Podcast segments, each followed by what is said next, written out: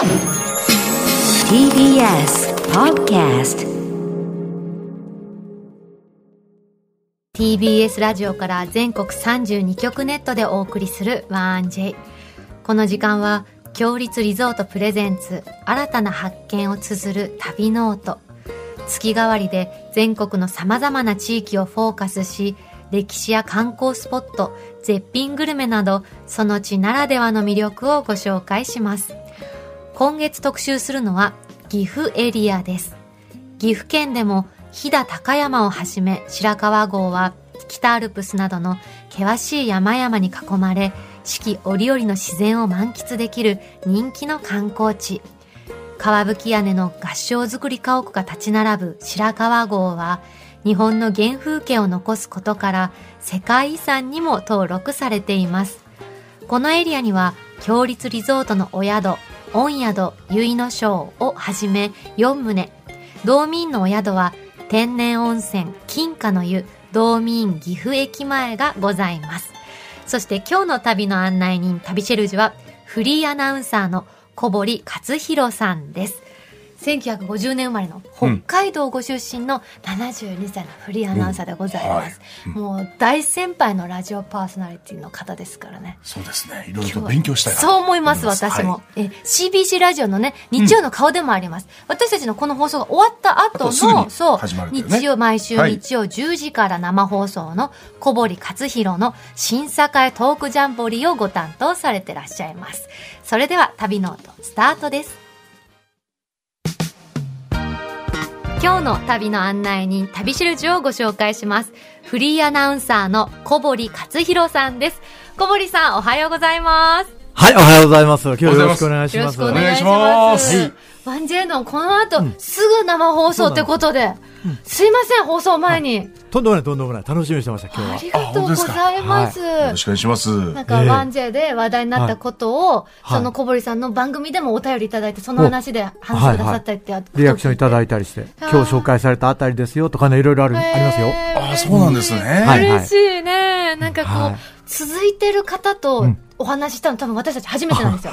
僕も、これ、いつも聞いてるのになんかうん今お話ししてるから、ちょっと不思議な感じしてます。そう、はいバトンをね、わ渡せる人とこううん直接話せる機会ってね、確かにねなかなかないから、うん今日はよろしくお願いします。お願いいたしますどうぞよろしくお願いします。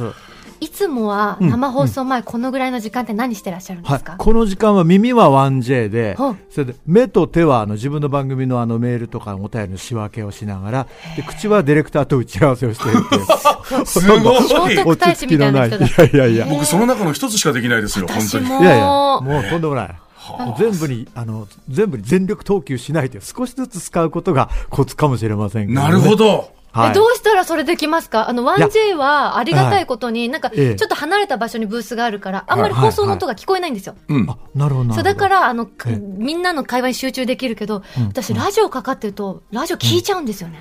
ああ、いや、それもあります。時々なんか、打ち合わせしてる時に、トンチンカンな返事して、いや、それ、今、小林さん、ラジオに返事してます。あ、ごめんなさい。よくありますよ。あるんだ。はいい。や、でもなんかそういうのに憧れたことあるんですよ。なんか映画もたくさん見たいけど、映画を見ながら、うんなんか番組のアンケートとかに答えなきゃいけなくて、こうやって。私で、結局もう、あの、いつの間にかもう1時間経ってて何の、これ、物語か全くわからないみたいな。どっちもね、はい中どっちもできないっていうのがそれで器用にこなせるってちょっと羨ましいなって思いますね。いや、あの、今、共通テスト始まりましたけど、大学の。はい僕ら、あの、なんか、ながら世代というか、まあ、深夜放送を聞きながら勉強してたというか、あれがあるかもしれないですね。なるほど。そっちの方がはかどったりするんですかね、逆にラジオ聞きながら勉強すると。そう、あの、なんか聞いた、その時のヒット曲と、あの、試験の内容とかリンクしてて、ええ面白い。どどっちかが出てくる時ありますえじゃあね。テスト中にはい答えパッて浮かぶのと同時に、あ、放送の何か思い出したりすることあるんですか、ああります。だかへらなんか、書きながらヘラッと笑ったりして、そういうとこありましたけど。え。いいな。でなんかリスナーっぽい。うん余裕を持ちながらやっぱ望むのがいいのかもね。うん。ラジオの大先輩にお聞きしたいんですけど、うん。はい。はいラジオする上で大事にされてることは何ですか、ええ。僕もあの曲穴はずっとあの定年までいましたけども、まあ、はい後輩のあのアナウンサーにもいろいろ聞かれるんですが、んなんだろうし自然体でいられるっていうことがすごく大事で、はい。すっごくいやらしい言い方をすると、はい。い、いアナウンサーとかいい喋り手になるよりは、いい人になった方が早いよって話をしてるんですよ。でいい人がいい人。が何でもないことを言うとすごくいい話に聞こえたりするっていうのがあるじゃないですか。だからあのなんかあの、へ、へ、なんか本当は悪いんだけど、なんかいいこと言ってる人分かるじゃないですか。はい。いやこいつ、はいって言っちゃった。うん。絶対嘘だよ、これ。ありますよね。はいはい。やっぱり人柄って声からにじみますもんね。なったらうんいいなと思いつつやってますけど。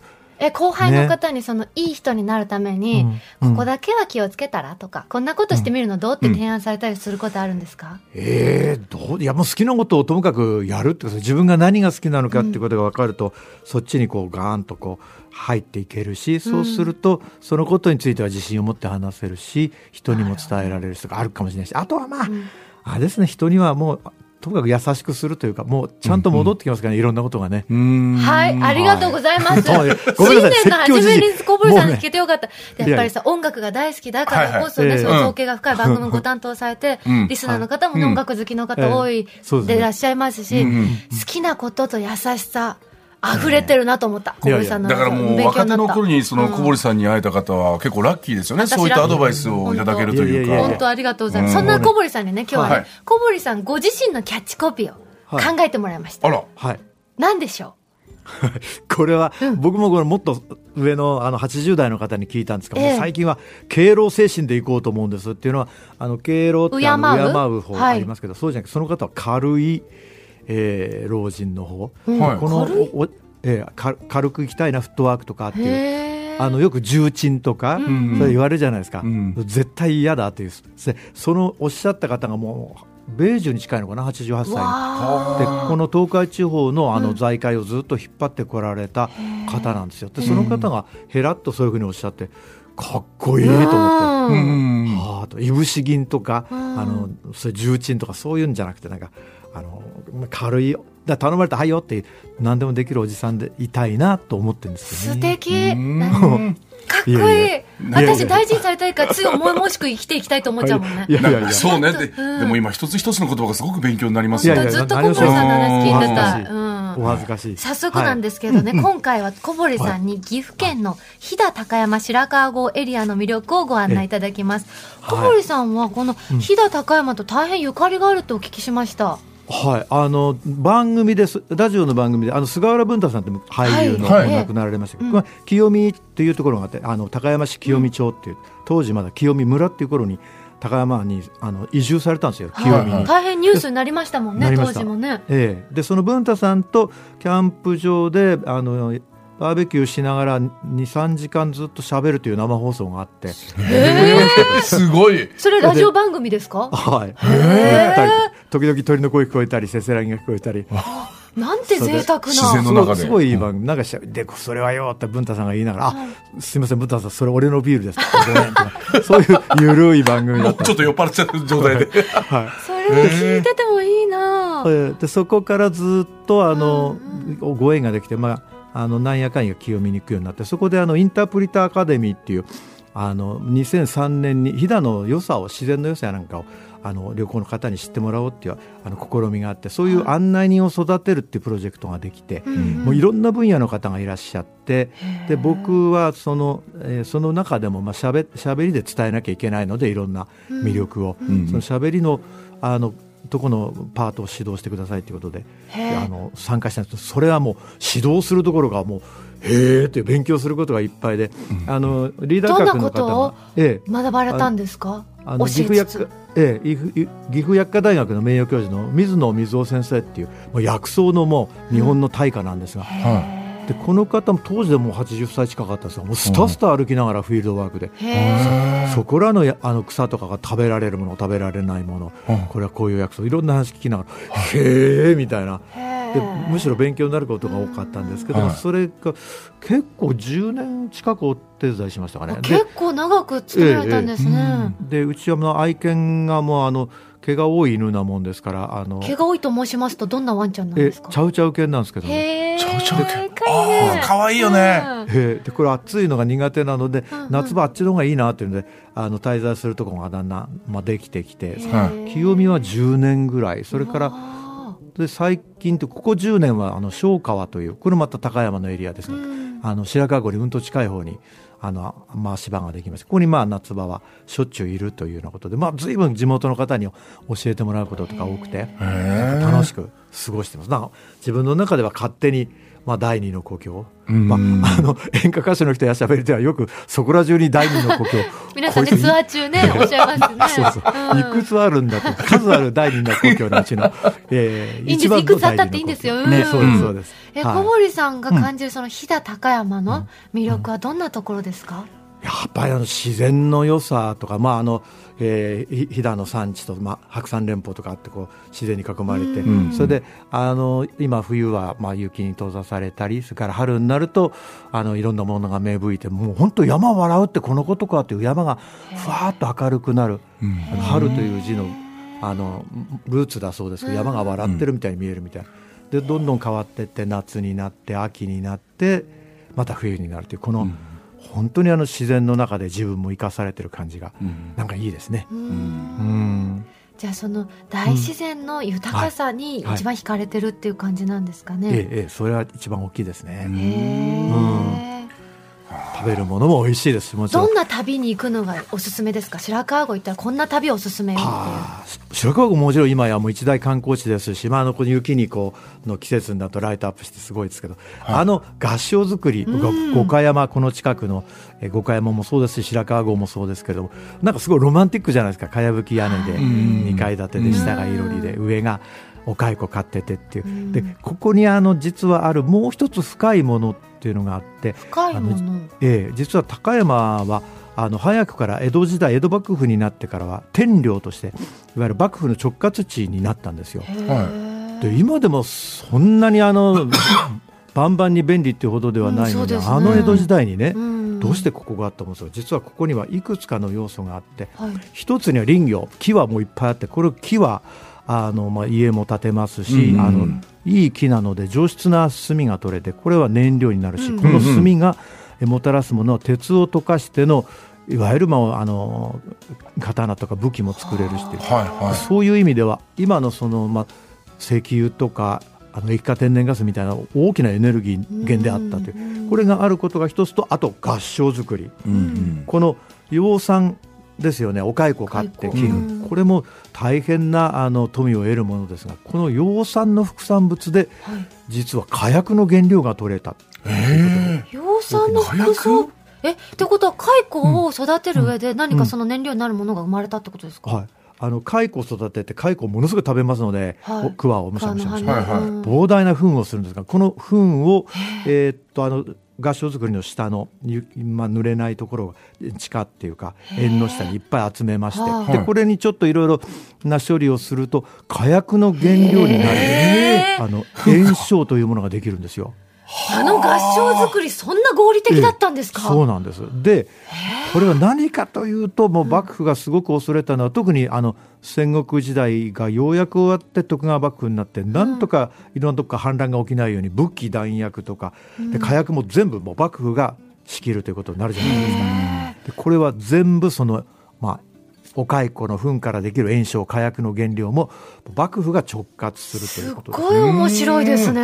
これはで今あの先週も旅シェルジュの方があの一番大きい合掌造りですよってあの和田家のお話されてましたよね。この和田家のところとかこう行くとその話もあの聞けたりなんかしますし、えーそうなんだっていうこれはある意味であの深読み旅？深読み旅って面白いなと思って。なんか歴史のリアリティと言いますかね、ね。感じますね、はいはいはい裏付けを自分で体験しながらもはい。たどれるっていう。はい、こういうことな面白い、のかねだってすっごく面白かった。火薬なんて当時大変貴重なものですからそうですね。それはね大切にされますよね、よりあのええ建物がね、そう。で戦国時代までは、ん。あの日本ではできなかったので火薬の原料は、火薬の原料は硝石とかそういうものはなんかあのポルトガルとかスペインとか、うん。当時貿易ができたとこからうん輸入してたんですって、ん。だからこれは幕府と幕府直轄で江戸幕府になってからもう自前でできるよ面白い。でいいですね、はい、でそういう話も聞きながら、まあ、合掌造り世界遺産ですのであんまりこうあの今風にこう作り変えたりできないじゃないですか、ん。でしかも暮らしていらっしゃる方いらっしゃって、はい。生活エリアがあって、ん。でよくあの皆さんがあの観光行ってもらうと分かるんです。ここからはプライベートエリアですね。ご遠慮くださいって貼ってあったりするんですけども、わざわざ見たがる人がいるんですよね。ええ。でこーでもねやめようと思うんだけど、うん若い人とか、ここなんだいってガラッと開けると、の向こうの方がご飯食べててえ？って目があったりしてすいませんなんてよく見ますけどね。これはいかんっていう部分ありますけど。本当に今もう普通に日常をそこで送られてらっしゃるんですね。そうですね。とは聞いてはいたけど、そのガラッと開けるっていう様子を今聞いて、うん。うん。ねうん、本当なんだって。だから観光して見ていただくエリアとプライベートエリアっていうところがちょっと一応区切ってはあるし。あ大変だなって。寒いですしねそうです冬ね。あと、小堀さんといえば、料理が趣味だし、料理が得意っていうね、お料理好きのね、そうね。ええ。一面があって。まああの道楽ですけどね。あの好きですね。あの台所に立つのは全然億劫じゃなくてみたいなのありますよ。台所のはいその冷蔵庫にあるもので何でも作れるって。あ残り物とかでもいけちゃうみたいな。はい。これまあこれとこれであこれやろうかみたいなのが割と好きです。え、最近発見した残り物料理何ですか？最近作って、えーあ、これいけるなっていう。えいやお餅とかは皆さんやりますよね。あの鏡餅とかもあの余っちゃって。お塩みたいな、うん、まだね、これをちょっとね。うん。はい、お水につけて水餅にしたりしてだんだんバラバラになってくるんですけど、うん。これバラバラになっちゃったらあのアルミホイルの上にこうバラバラになったままこう敷いてですね。お餅を。うんうん。お餅を。それから上にあの、えー、と溶けるチーズとかそれからまあ何でもあるもの何でもいいですよね。あのきのこ類とかハムとかベーコンとか何でもいいですからあの乗っけて。それで、えーとまあ、ちょっとオーブンで軽くまあ、えーと美味しそう。オーブントースターで焼くと、うん。なかなかいいかなとかって、まあまあ、割とされますけどね皆さんねいやいやいやいやいや。おしゃれだしさあるもの何でもですかパラパラのそのさ、描写がさ、食欲そそるよね。だからあるものをこうやって見てもこれ何も浮かばないからね。これ何いけるんだろうみたいな。料理作れないいやから全然。そう食い食いしん坊だからじゃないかなといや食いしん坊だよいや僕食いしん坊なんですよ。負けてないよね食いしん坊で95キロあるんですよ、今。え斉藤さんそんなにあります？そうですよ。だからこのラジオの企画で、ちょっとあのー、10痩せキロ、るんです。1年で痩せるっていう。小堀さんはすごいスマートでいらっしゃいますそうですよね。何かされてますかいや普段？何にもしないんですよ。え？ですからななんでしょう結構食べるしのあの、まあ、ビールも飲みますし、お酒も飲んで、はい。まどう体重を維持してるんですか？あいやーこれはねうちうちの奥さんは料理がすごい上手な人で、まあ、あの大学で栄養とか教えてた人なのでこの手手料理手作り毎日の料理とかがうん。健康と体型なのかなと思ったりしますけどね。はあ。うん。そうか。でもまあ、うんしんちゃんの奥さん弁解するとしんちゃんの奥さんの料理もすんごい考えられてるよね。そうなんだけど、オーガニックで俺ねがそういない時にいろいろ食べちゃうから多分それが問題かなと思うんだよね。そうだな斉藤さんそうだなはロケとかお仕事で外出たりするとやっぱりちょっと無防備に食べるでしょう。そうです。だからこの 1J もちょっとあの、僕もそんなにいらないよって思いながらも、何すごい定食みちょたいなのっと待って、ワンジェンのせいにするの、コウスケ君も今出てきて、今、どういうことだって顔して見てるけど、ちょっと。ごめんあの、すみません。あの、僕の、あの、自己管理です。本当に。気をつけます。すみません。痩せます。ももめんなよね。ちょっと新年だから。でも大丈夫です。あの、大丈夫斉藤さん言っときますけど、僕ら、僕らぐらいの年齢になると自然にそんなにたくさん食べられなくなりますから。大丈夫。えそんな優しい言葉信じていいのかしら？いやじゃあちょっと今の買わない方がいいんですかねその。いやいや、ダメダメ、小森さん。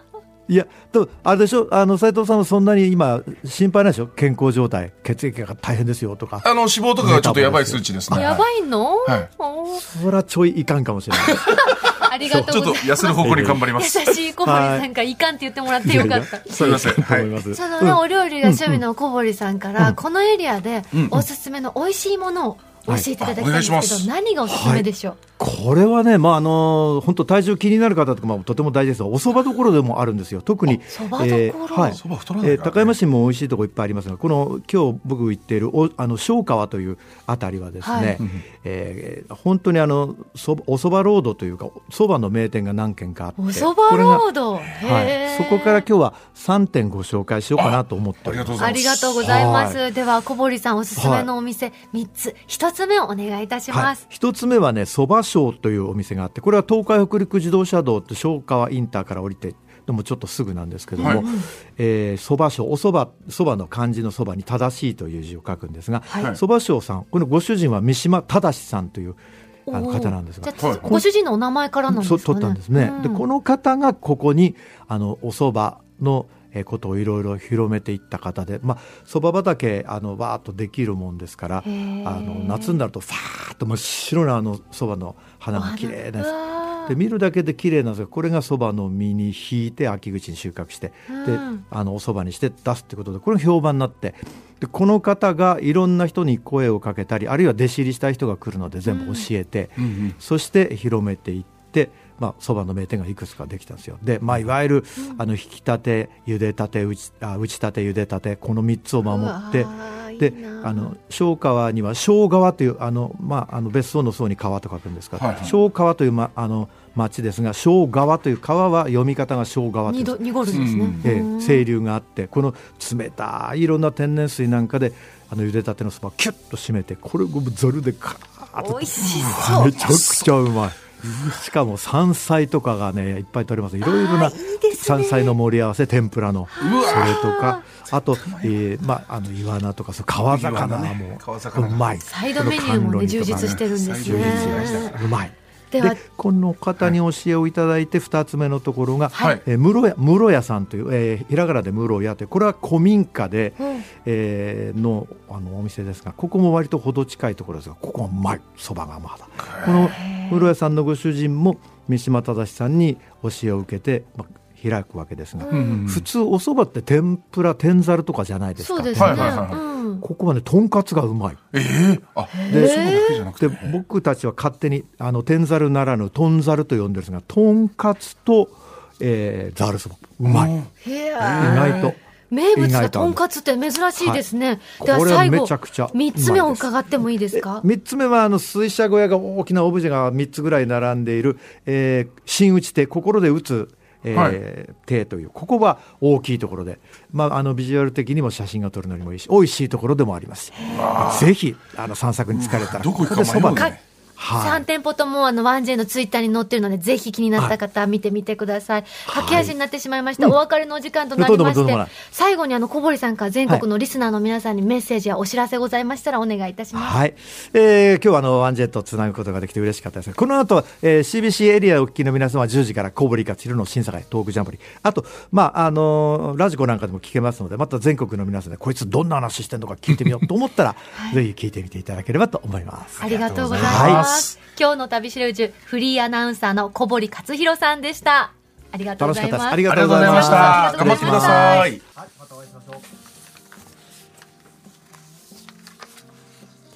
今月は古き良き日本の原風景が残る世界遺産白川郷の玄関口に歴史と趣のあふれる湯宿、天然温泉ゆるりの湯、御宿結の章の宿泊券を一組2名様にプレゼントいたします。高山駅より高速バスでおよそ50分、白川郷合掌造り集落まで車でおよそ5分の立地に佇む湯宿です。館内は実際に合掌造りに使用されていた古木を使い、飛騨情緒あふれるしつらえに、どこか懐かしくタイムスリップしたような感覚を味わえます。ゆるりの湯と名付けられた湯どころで楽しむ天然温泉は、湯上がり後も続く保温効果にほっこりと癒されます。その他にも、趣異なる2つの無料貸し切り風呂をお楽しみいただけます。先日、宿泊された片桐千秋ちゃんからも、朝食の朴葉味噌が美味しい。飛騨高山の名物で、朴の葉に味噌やネギなどを乗せて焼く朴葉味噌。焼いて香ばしくなった甘めの味噌と炊きたてご飯の相性が最高、とのことです。そんな御宿結の章の宿泊券を一組2名様にプレゼントいたします。ご希望の方はインターネットで TBS ラジオ公式サイト内旅ノオトのページにプレゼント応募フォームがありますのでそこから必要事項をご記入の上ご応募ください締め切りは今月1月31日火曜日までとなっておりますたくさんご応募お待ちしておりますなお当選者の発表は発送をもって代えさせていただきますここで共立リゾートからのお知らせです。北陸の冬の味覚を味わいに足を伸ばしてみませんか？石川県能登半島にある和倉温泉白鷺の湯能登海州は JR 金沢駅から車でおよそ1時間。オーシャンフロントに位置し目の前には七尾湾が広がります。まるで海に漂うかのような開放的な大湯どころは、朝日、夕日、それぞれを楽しめるよう2カ所ご用意。3種の貸し切り露天風呂も無料でご利用いただけます。さらに、オーシャンビューの客室には、ヒノキ作りの天然温泉露天風呂を完備。海、空、天然温泉を味わい尽くしてください。夕食は能登の3階の幸を彩り豊かな若い席でご用意。期間限定で冬の味覚、香箱ガニが召し上がれる冬旅プランを販売しています。詳しくは、共立リゾートの公式ホームページをご覧ください。このコーナーではあなたのメッセージもお待ちしております。旅の思い出や共立リゾートにご宿泊された方の感想を 1j.1j.jp までお送りください。その際件名には必ず旅ノオトとお書きください。来週はゲストの方いらっしゃいます。岐阜県ご出身の俳優伊藤秀明さんです。すごいですね。ね、もうすぐね、ご出演される映画の公開もね、は控えてますしね。楽しみです、お会いできるの。来週の旅ノート、どうぞお楽しみに。